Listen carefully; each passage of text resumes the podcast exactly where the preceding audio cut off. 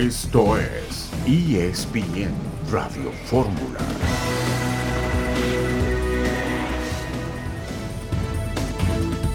En este miércoles 26 de octubre de 2022 estamos aquí en esta emisión multimedia de ESPN Radio Fórmula. 31 jugadores en la lista de la selección mexicana para los partidos contra Irak y Suecia 9 y 16 de noviembre.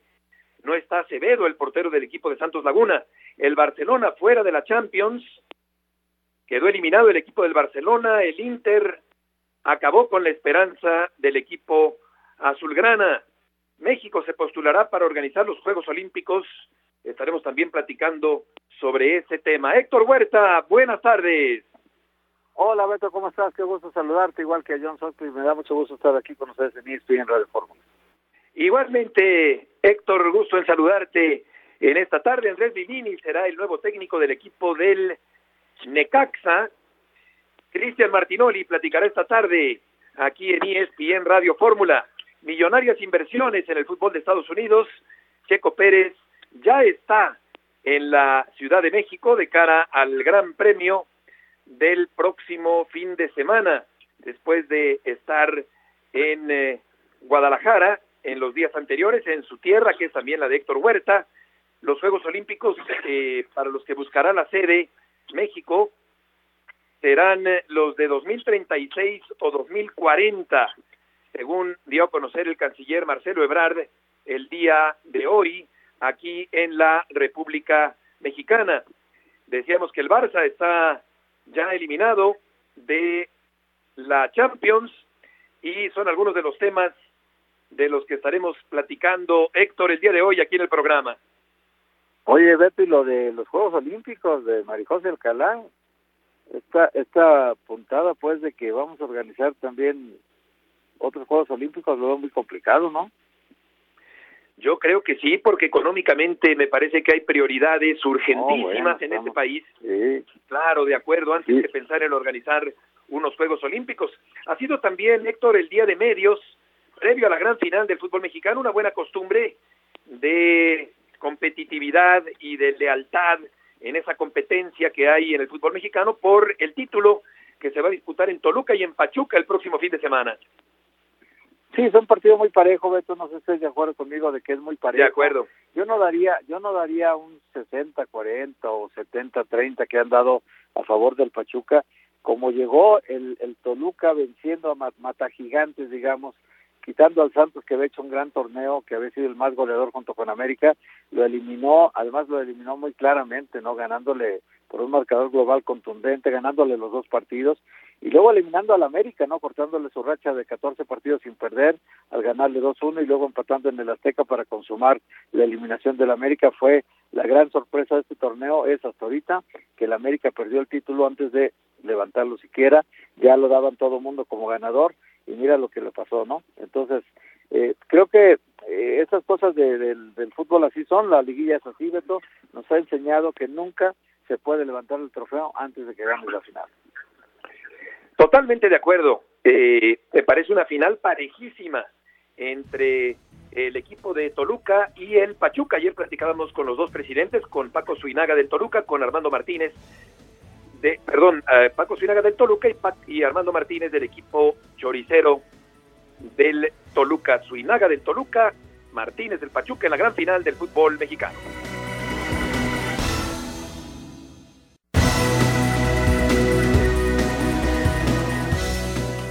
Es un gusto para mí estar aquí con todos ustedes para anunciarles la lista de los futbolistas que harán el viaje con nosotros a Girona, del cual saldrá la lista definitiva de 26 jugadores que irán a la Copa del Mundo.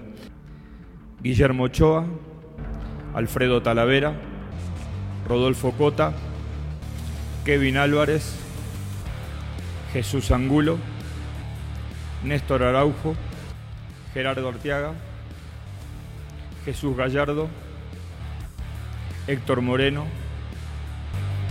César Montes, Jorge Sánchez, Johan Vázquez, Edson Álvarez, Roberto Alvarado, Uriel Antuna, Luis Chávez, Andrés Guardado, Eric Gutiérrez, Héctor Herrera, Diego Laines, Orbelín Pineda, Carlos Rodríguez, Luis Romo, Eric Sánchez, Jesús Manuel Corona, Rogelio Funes Mori, Santiago Jiménez,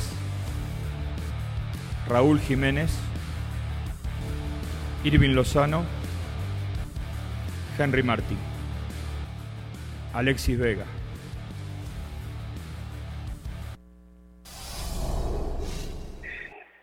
La voz de Gerardo Martino, el técnico de la selección mexicana de fútbol, 31 jugadores en la lista de la selección para los juegos contra Irak y Suecia, 9 y 16 de noviembre. De esos 31, 5 serán eliminados y quedarán 26 para el campeonato mundial. John, buenas tardes. Hola Betito, un gusto saludarte a ti también a Héctor Huerta. Pues hay mucha información que iré soltando. Les puedo confirmar que Andrés Lilini es el nuevo técnico del Necaxa. Me confirmaron hace como una hora que Lilini llegó a un acuerdo para irse a Aguascalientes con el Necaxa. Y escuchando esta lista, pues aquí el punto será si va a llegar a poder estar listo Raúl Jiménez, ¿no? Lo quieren llevar al límite y ver si Raúl estará listo para la Copa del Mundo si, si está, yo creo que Chaquito es la baja, si no, pues se quedan Funes Mori, Henry y Raúl Jiménez. A mí me dicen que va a ser muy difícil que pueda llegar Raúl Jiménez, pero lo quieren intentar hasta el final. Sí, Raúl Jiménez no se recupera hasta cuatro sesiones diarias de rehabilitación para trabajar su pubalgia, marchas forzadas, faltan 26 días para el primer partido de México en el Campeonato Mundial de Qatar contra Polonia. Me imagino Héctor la zozobra que invade al delantero hidalguense, ha sido persistente, disciplinado, dejó atrás una terrible fractura de cráneo y está en duda Jiménez para formar parte de la selección mexicana en el Campeonato Mundial. Sí, es una pena, Beto, porque pues ha ido a mundiales desde el 2014, va, 2014-2018, pero no ha tenido la suerte de ser titular. Primero fue Oribe Peralta en 2014 y luego el Chicharito Hernández en Rusia 2018, así que Jiménez hoy que vivía un gran momento, lástima de esa desafortunada lesión que le provocó David Luis eh, al, abrirle prácticamente el cráneo de su cabeza. Entonces, es un problema muy serio. No es ese exactamente el impedimento actual, ¿no? Porque es una pubalgia que está dándole mucha guerra, que no le permite jugar, que no le permite estar bien. Y bueno, pues este, si alguien le sirve de consuelo, el reglamento de FIFA contempla que en caso de una lesión como esta de Raúl Jiménez, si tú lo inscribieras en la lista de 26 y al final de cuentas eh, tú dices el día último, faltando un día antes de tu primer partido, no puede jugar de plano, eh, es una causa médica de fuerza mayor, entonces puedo llamar al Chicharito Hernández, aunque no está en la lista de 31 ni de 55. El reglamento en caso de fuerza mayor, como esta de una lesión, te permite llamar a un jugador de la nacionalidad del país que, que, que lo requiera, siempre y cuando este, este jugador está en activo, ¿no? El caso de Chicharito Hernández está activo y lo puede llamar el Tata Martino, pero ya sabemos que no lo va a llamar, ya estamos claros de que el Tata Martino y la Federación Mexicana de Fútbol actual no lo van a convocar para este Mundial. Sí, en caso de que Jiménez no estuviera disponible, el candidato natural John para ser titular en el eje del ataque del Tri es el yucateco Henry Martín. Tuvo una temporada mucho mejor que la del no, Rogelio Funes Mori, que casi no jugó anduvo con la pólvora mojada, falló un penalti en semifinales, desapareció por completo John en el juego de vuelta ante el Pachuca. Aunque te diría, Beto, que me da el feeling, no sé qué opina Héctor, que el Tata es muy fiel a su gente y primero pone a Funes Mori antes que a Henry Martin. Ese es mi pues feeling. Que, que, Funes Mori iría antes que, que Henry Martin. Eh, y lo de Raúl, pues es, muy claro, ¿no? Si Raúl no llega, el, Chaquito es el, el que tomaría ese lugar. Otra cosa que he escuchado de selección en Roques, si México no califica y, se hacen limpia en la federación y sale John de Loíza y sale el Tata Martino. Ahora escuché la posibilidad de Pepe Romano con Nacho Ambriz, Pepe Romano que trabajara en Televisa, en el San Luis, eh, hoy en día está en ventas de la Federación Mexicana de Fútbol, eh, tiene muy buena relación con Nacho Ambriz cuando trabajaron en San Luis, entonces no sé qué va a pasar, ojalá que a México le vaya bien, se pase a la siguiente fase y se tenga un gran mundial, pero se empiezan a acomodar las cosas, lo he dicho en el programa, si Nacho Ambriz queda campeón con Toluca y México no avanza a la siguiente fase, el hecho que le hablen a don Valentín a pedir a su técnico se puede repetir, ¿eh? Sí, Ambriz eh, podría ser candidato entonces, según lo que nos dice John, para la selección mexicana. Yo lamento que no esté Acevedo en la lista de la selección nacional para estos partidos Pero, pues, y por al Tata ende, le vale o 20, por extensión 26, para el campeonato mundial. Al Tata le vale foguear a, a jugadores, lo que le importa es Qatar y nada más, porque ya no va a estar. Es cierto. Vamos Sí, a ir Beto. con sí, Sí, sí, adelante, adelante, adelante. Adriana Maldonado, adelante con información. ¿Qué tal, Beto? Un gusto saludarlos. Fuerte abrazo a todos allá en ESPN Radio Fórmula. Los saludo desde la Federación Mexicana de Fútbol, donde estuvimos presentes precisamente en esa conferencia de prensa donde Gerardo Martino dio a conocer la lista de 31 jugadores. Será el próximo 14 de noviembre cuando den a conocer la lista final, cuando también mencionen esos cinco jugadores que se van a bajar de último momento de la Copa del Mundo de Qatar 2022. Al momento, lo que hemos podido investigar y las opciones que están sobre la mesa para hacerlo sacrificado está entre Orbelín Pineda y Diego Lainez, Eric Sánchez, Santiago Jiménez, Jesús Angulo y Jesús Corona. Evidentemente, esto también va a depender de la evolución del Tecatito Corona y de Raúl Jiménez. Sabemos perfectamente que en el caso del Lobo Mexicano está haciendo incluso tres, cuatro sesiones en el centro de alto rendimiento. Él quiere llegar a punto y mantenerse en nivel para esta justa mundialista, pero veremos si esa lesión que tiene le va a permitir o le va a dar tiempo de formar parte de esa última lista previo al mundial. Sí, eh, eh, efectivamente hay esas dudas. Eh, aprovecho un paréntesis para decir que Tato Noriega es el nuevo presidente deportivo del equipo de Monterrey. Qué gusto la llegada de Tato Noriega al equipo de Monterrey, sin duda una buena elección. Pero volviendo Sí. al técnico eh, nacional y a la y a la selección nacional, eh, ¿cómo, ¿cómo se toma esa lista, Adriana? En general, ¿cuál, ¿cuál sientes que es la percepción del público y la prensa con respecto a la lista presentada por Gerardo Martino el día de hoy?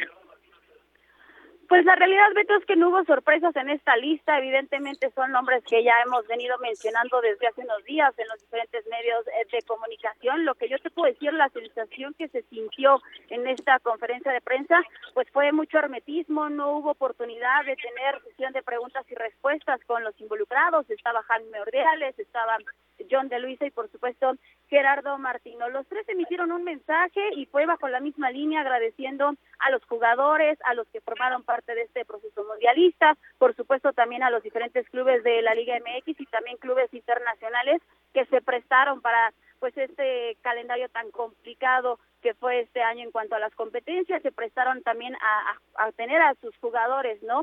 Al, al tiempo y forma para formar parte de esta selección mexicana, pero más allá de eso, hubo mucho hermetismo, no quieren dar más declaraciones sobre diferentes temas, no quieren ser cuestionados el por qué no va Javier Hernández, el qué pasa con Raúl Jiménez, qué pasa con Jesús del Tecatito Corona, simplemente están concentrados ya en viajar el próximo lunes por la noche a España y comenzar con la última etapa de su preparación. Te saluda Héctor.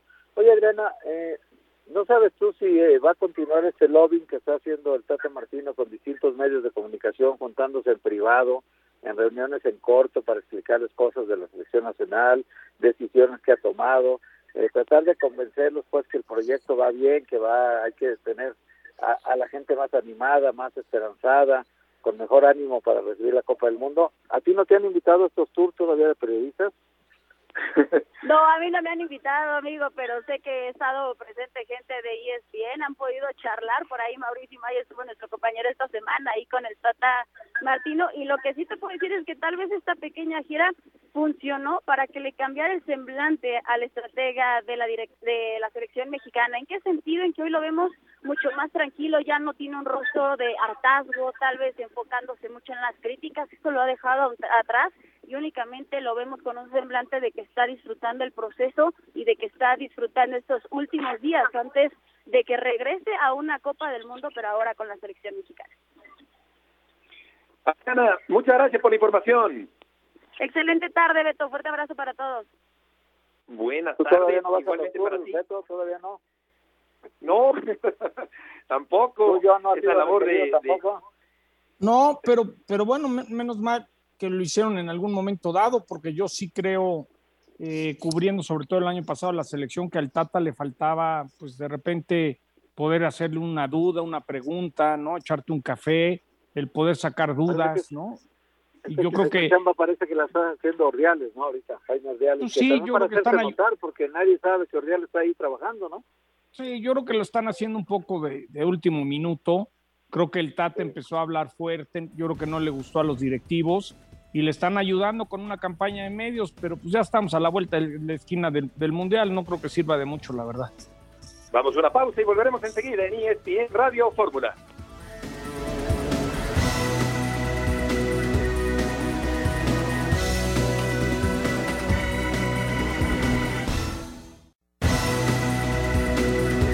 Estamos de regreso en la emisión multimedia de ESPN Radio Fórmula. En la línea telefónica está Cristian Martinoli. Cristian, qué gusto saludarte. Héctor Huerta, John Sotfield y Heriberto Murrieta. ¿Cómo te va? Saludos, Heriberto. Saludos para el señor Huerta y también para John Sotcliffe, que lo veo siempre rompiendo la, en la NFL, el señor Huerta con ese ojo clínico que tiene y bueno, pues el don de la palabra como tú, mi Heriberto, saludos, un placer. Cristian, muchas gracias. Qué gusto nos da tenerte el día de hoy. Eh, antes de preguntarte por la gran final, eh, si Jiménez no estuviera recuperado, ¿quién consideras que debería ser el centro delantero titular de la selección mexicana en el primer partido del Mundial? Si el Mundial empieza hoy, yo creo que tendría que ser... Eh, pues me, inclino más por por Henry Martín, aunque lo de lo de al Chaquito a mí no me no me desagrada para nada hoy, ¿no? Yo creo que esos son los dos delanteros que más oportunidades y opciones tienen desde mi punto de vista, pero bueno, sabemos los gustos de Martino, eh, ya está de regreso Funes Mori y estar de regreso es un decir, porque está otra vez en actividad, pero eh, digamos que no no trae muy buena dirección hoy en día sus, sus impactos contra portería, tanto así que pues, ya quedó fuera Monterrey. Cierto. ¿Consideras que Acevedo tenía que estar en la lista de la selección mexicana?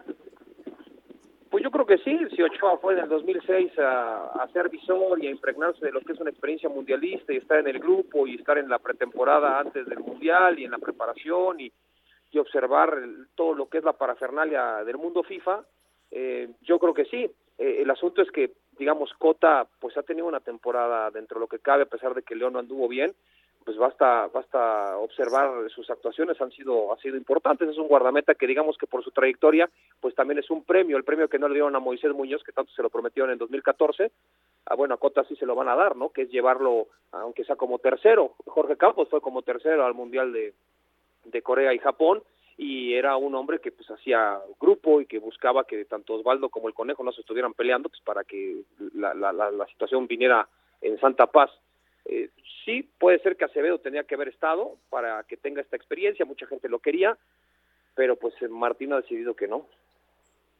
Cristian Nacho Ambriz, ¿te parecería un buen candidato para dirigir a la selección mexicana después del Campeonato Mundial? Yo creo que cuando dirigía al León sí era un buen candidato. Hoy con el Toluca, eh, pues yo le daría el beneficio de la duda un poco más al tiempo, ¿no? Habría que esperar un poco más. Entiendo que está sacando buenos resultados hoy en día, pero a mí las formas con las que juega el Toluca, pues no las comparto, no me gustan.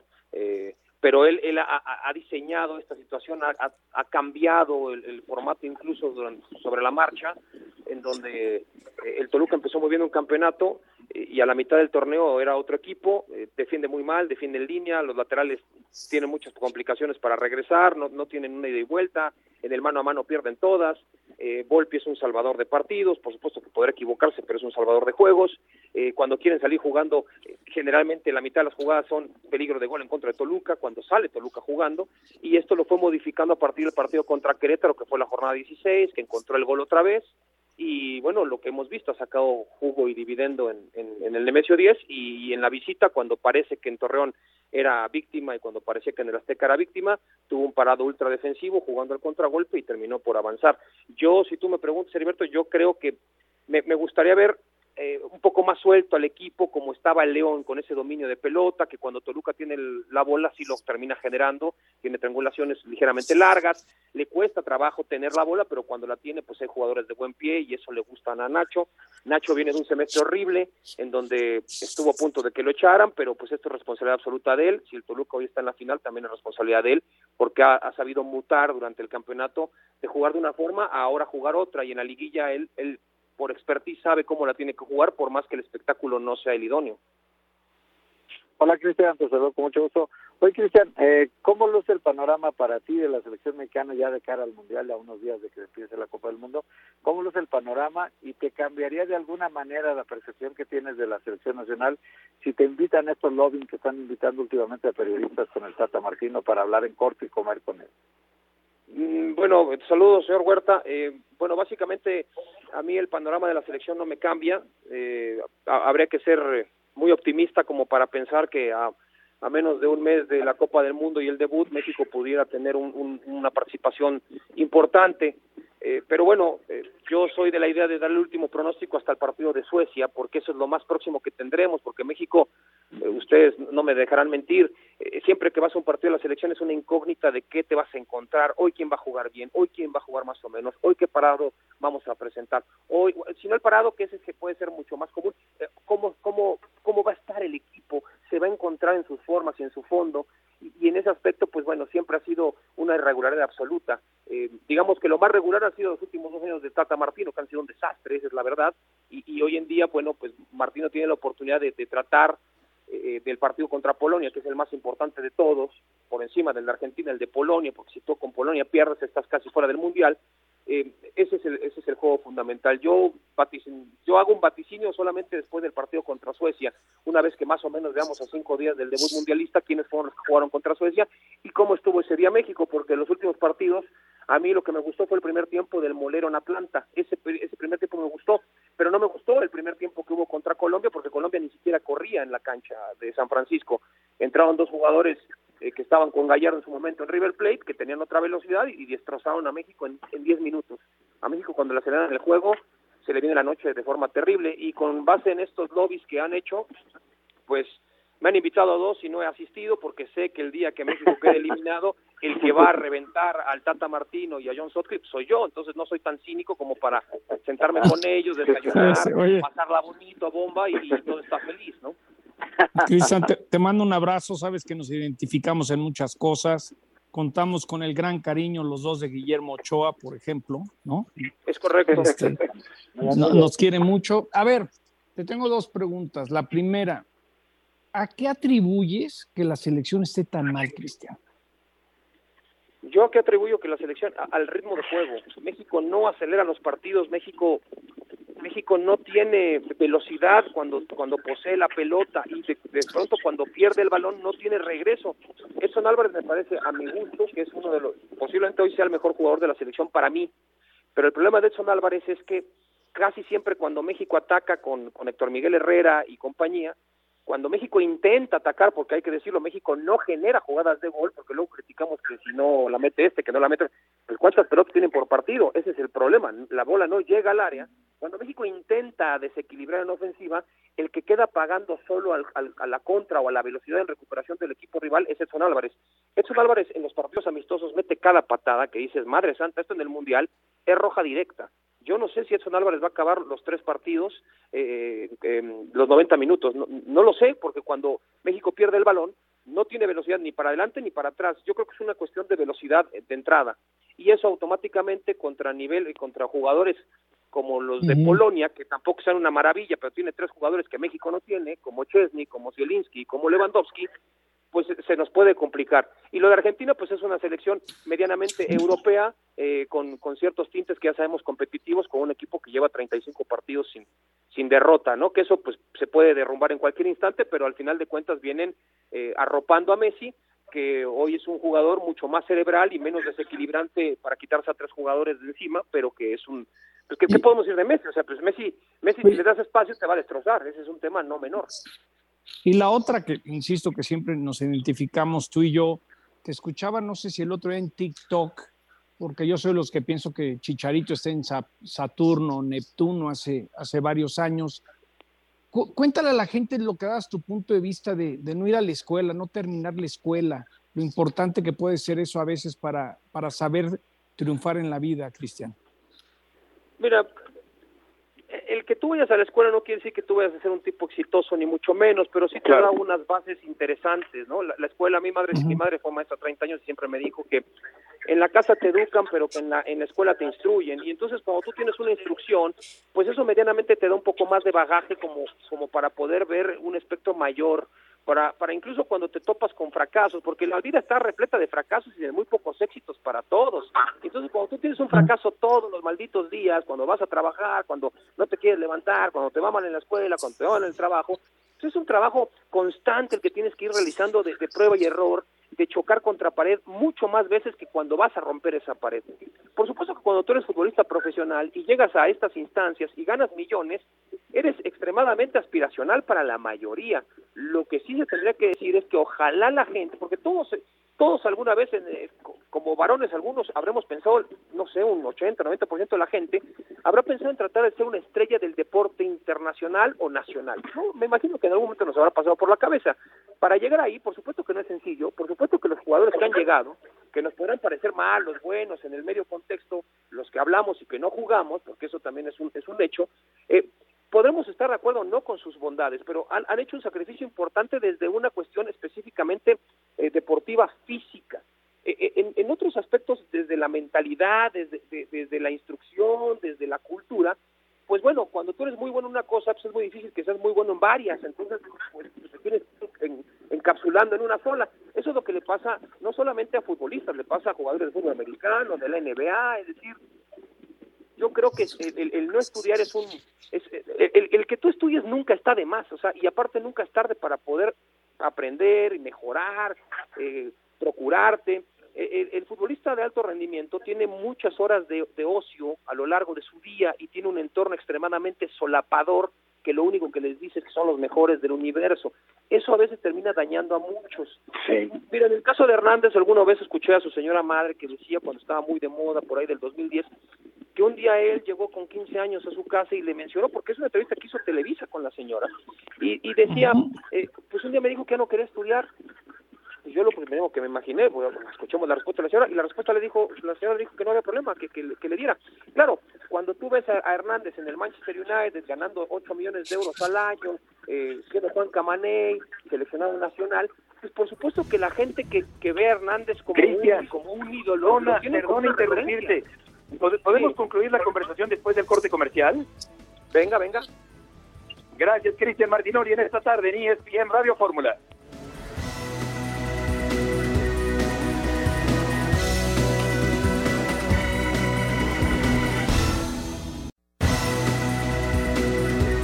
De regreso, Héctor, en esta tarde con Cristian Martinoli en ESPN Radio Fórmula.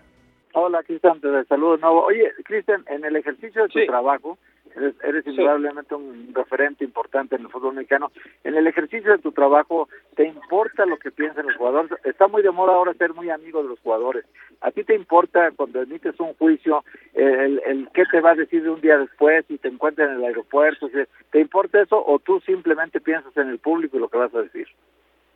Pues yo, señor Huerta, yo, yo básicamente el próximo año cumplo 30 años trabajando en esto, yo empecé a trabajar desde los 17 y yo el, rápido le cuento, yo yo estuve eh, de 16 a 17 años en la reserva del Toluca, me di cuenta en ese año que era una infamia para jugar y que no tenía chance de hacer nada, y cuando fui con el señor, cuando fui con el señor Durán a trabajar al Sol de Toluca y en lo que terminaba la preparatoria, le pregunté al señor Durán que si tenía chance yo de hacer alguna notita o algo así para empezar a colaborar en, un periódico, en el Sol de Toluca, y me dijo, sí, lánzate a ver al equipo que era la región del Toluca, que en ese entonces se llamaba Tercera División, y entonces fui a, entrevistar a los jugadores con los que yo jugaba dos semanas atrás, ¿no?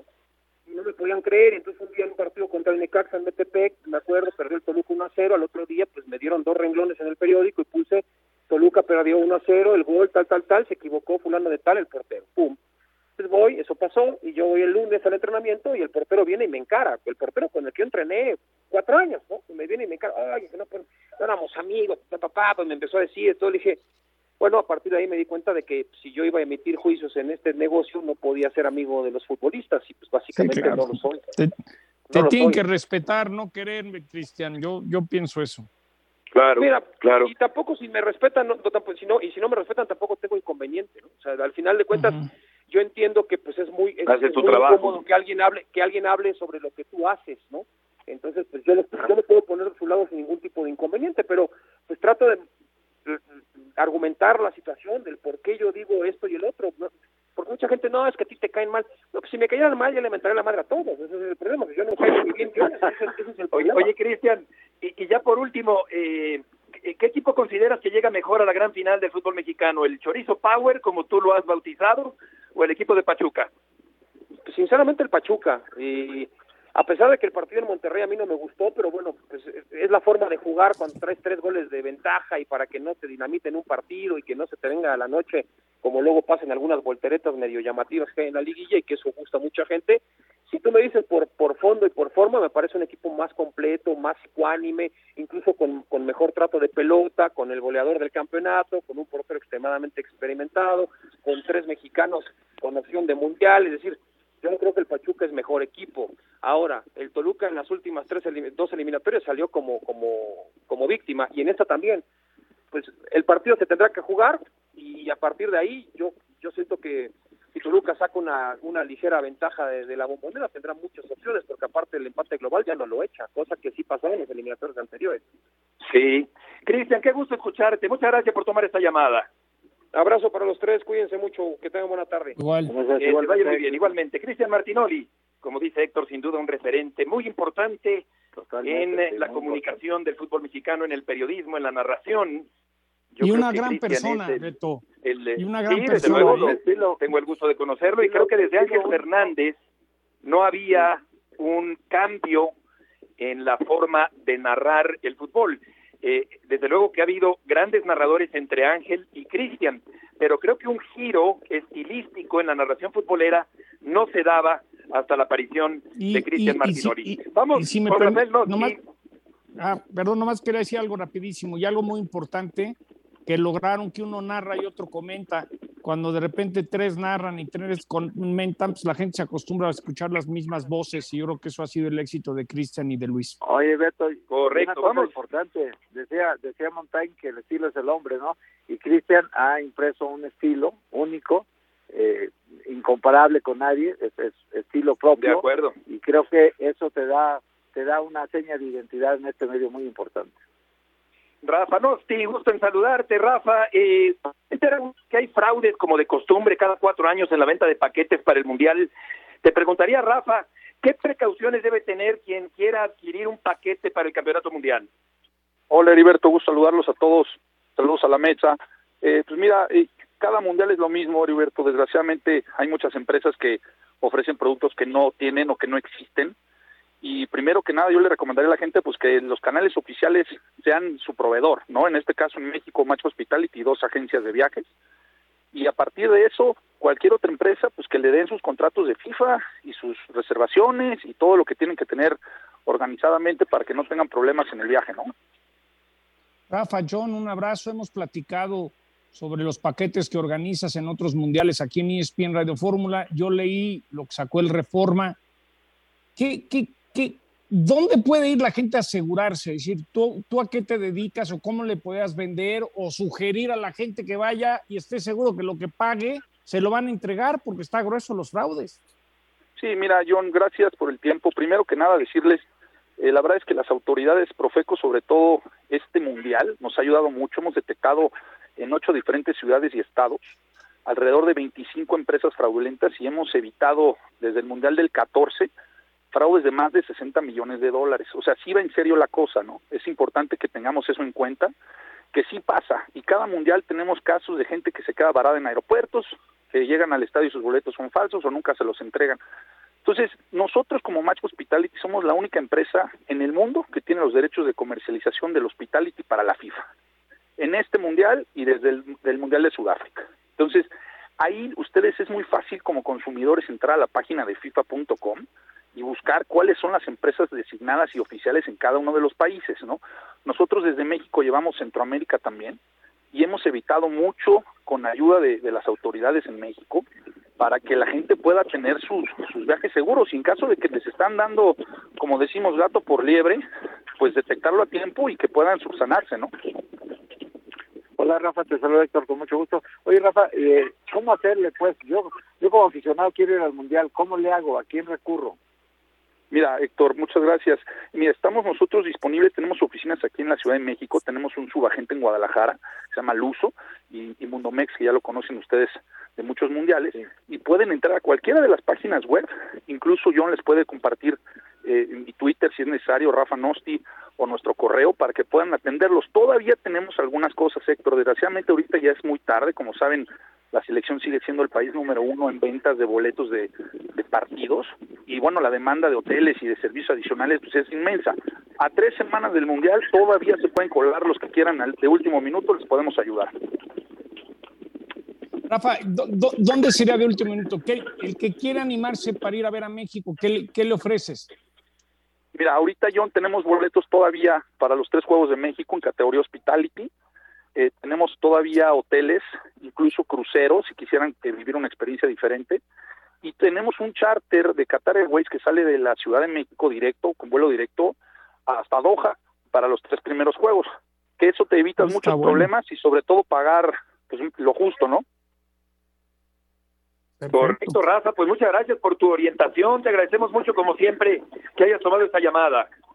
Muchas gracias, Heriberto, saludos a toda la mesa. Igualmente, Abrazo, que te vaya muy bien.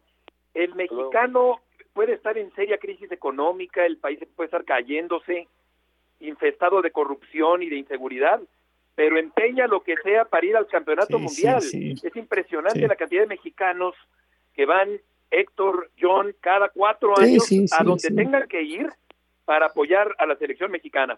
Pero vamos a escuchar a Mari José Alcalá, que habla sobre la posibilidad de que México se candidate para organizar los Juegos Olímpicos a pesar de los pesares y como está el país, pues tienen esa ocurrencia de organizar los Juegos Olímpicos. Vamos a escuchar a Mari José Alcalá.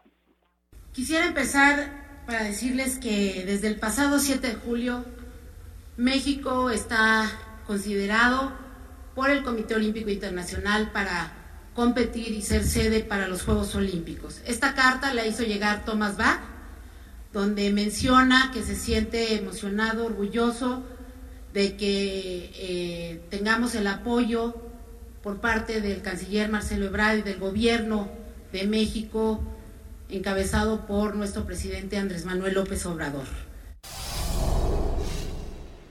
Pues qué peregrina ocurrencia querer organizar unos No, Juegos hombre, Olímpicos Beto, por en favor, este si país. no, si no ¿Por qué podemos opinas? ponernos de acuerdo con un aeropuerto, imagínate la infraestructura que se requiere para tener, lo que tendrías que gastar en estadios. No, no, no, no, bueno, es... es Es si este puras país, penas, este no, hombre, si no es puras penas conseguir...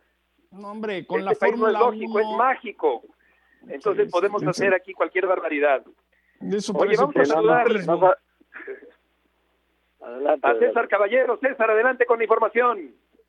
Hola Beto, ¿cómo estás? Qué gusto saludarlos. Los escuchaba atentamente por lo que acabamos de oír de, de María José Alcalá. Hoy estuvimos en un evento estaba Ana Guevara y nos decía que sí, efectivamente, como ustedes lo dicen, es algo totalmente inviable. Es un tema de que no hay infraestructura, no hay dinero para hacerlo. Y la última vez que hicieron los Juegos Olímpicos, el país se tuvo que endeudar de manera impresionante. Prácticamente acabamos de hace algunos meses terminar de pagar todo esto. Decía Ana Guevara que la última vez que se intentó hacer esto, por ejemplo, en Veracruz, que se hicieron los centroamericanos, pues el Estado quedó hundido eh, entre malos manejos y malos recursos. Entonces, al igual que ustedes, ella coincidía en este tema. Pero bueno, vamos a hablar también del tema de Checo Pérez. La verdad es que se está viviendo una checomanía en todo el país. Ayer estuvo en Guadalajara, miles de personas fueron a ver su demostración. Hoy estuvo ya de regreso en la Ciudad de México.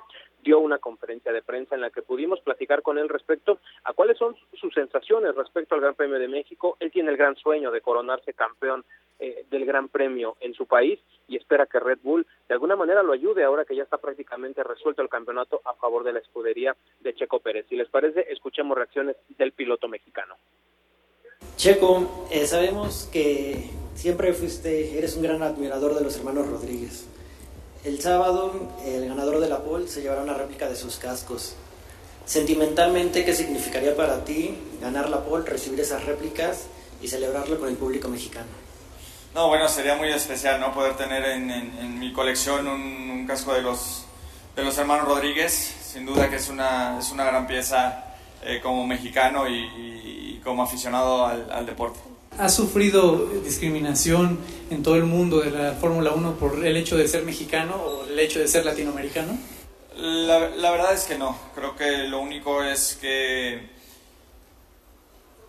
quizá eh, si tengo alguna, alguna buena carrera no se habla tanto como, como si fuera un piloto europeo y si tengo una mala carrera se habla más, ¿no? Pero, pero al final también tengo que decir que soy muy afortunado de ser mexicano. Creo que muy pocos pilotos en, en la historia del deporte han, han podido experimentar el nivel de apoyo que, que, tengo en mi país, ¿no? Entonces, también soy muy afortunado de, de ser mexicano y, también creo que es parte de, del deporte, ¿no? No, no, no me gusta quejarme de, eso.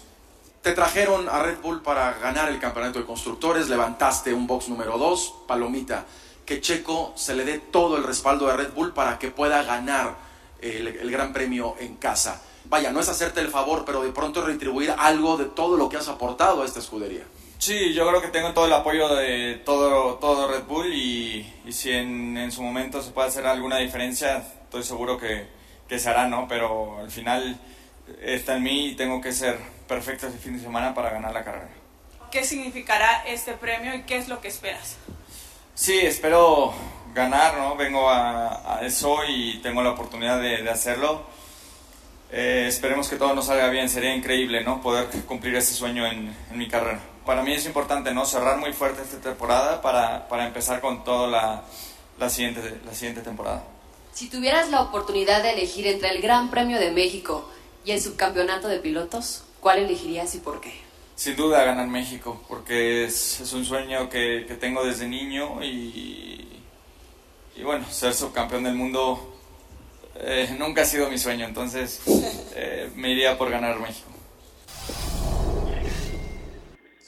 Pues ahí está clarísimo, Héctor, Beto, lo que está diciendo el Checo Pérez. Héctor, yo, yo sí creo que le va a ayudar Red Bull a, a ganar en México. Si lo puede hacer, lo, lo, lo, lo, van a intentar, saben lo que significaría. No deja de ser un negocio. Ya ganó todo Red Bull, Héctor. Entonces, el ver esas, ese, ese, ese título en México, bueno, qué locura sería, ¿no?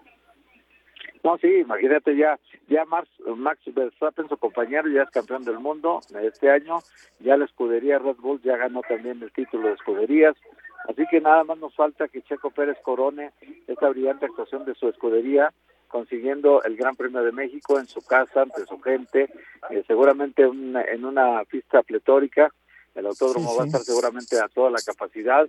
Checo es un piloto que ha tenido su mejor año eh, desde que es profesional y además es el mejor piloto mexicano de todos los tiempos, ¿no? Ya no cabe la menor duda de que por sus logros, por sus conquistas, ha superado a los hermanos Rodríguez, que bueno, en la parte romántica toda la gente sigue pensando en Pedro y Ricardo Rodríguez, pero en realidad los números que tiene Checo Pérez ya son insuperables. No sé cuántos años tardaremos en ver otro piloto de este nivel que supere al tapatío Checo Pérez, que ha hecho realmente eh, una carrera fantástica, ¿no? Y ahora con Red Bulls ha logrado, yo creo que llegar a la cúspide, ha sido clave para que Verstappen fuera campeón del mundo eh, en dos, dos años consecutivos, entonces creo que sería una coronación espectacular que, que Checo se subiera al podio y además escuchar el himno nacional, ¿no? Sí, presente Guadalajara siempre, al lado de Can del Canelo, las dos grandes figuras. César, antes de dejarte ir, siempre son caros, siempre están en la reventa, pero de repente escucho que, que boletos de grada están en 30 mil pesos la serie.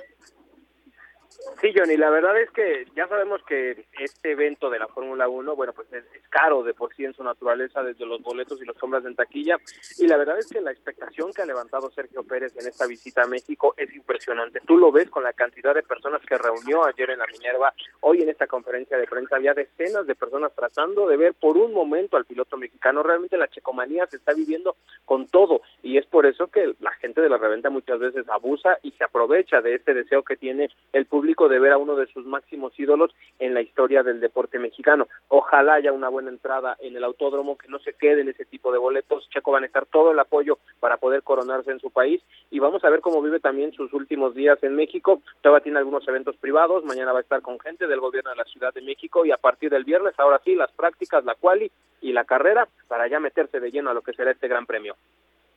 Gracias, César. Un abrazo, ahí estaremos pendientes. La Fórmula 1, la NFL, la NBA ayudan muchísimo a la imagen de la Ciudad de México y obviamente es muy importante ahorita con tanta mala noticia, tanta inseguridad que sale en los medios extranjeros, Héctor, que se hable bien de México. ¿Y cómo tienes resultados de la Champions? Sí, aquí están los resultados de la Champions. Eh, acaban de terminar algunos partidos. Ajax de Amsterdam pierde en su casa 3-0 contra el Liverpool. El Napoli del Chucky Lozano, que jugó 15 minutos, ganó 3-0 al Glasgow. Luego el Brujas perdió en su casa 0-4 contra el Oporto. El Atlético de Madrid empató 2-2 con el Bayern Leverkusen, va 96 minutos, está por terminar. El Inter de Milán calificó ya directo, deja eliminado al Barcelona 4-0 al Victoria Pilsen. Luego el Barcelona en su casa ya va perdiendo 3-0, ya perdió 3-0, ya se acabó el partido contra el Bayern Múnich, culminando un desastroso torneo en su grupo. Eh, el Eintracht Frankfurt ganó 2-1 al Marsella y el Tottenham está empatado con el Sporting de Portugal en el minuto 98 1-1. Gracias, buen provecho, que la pasen bien.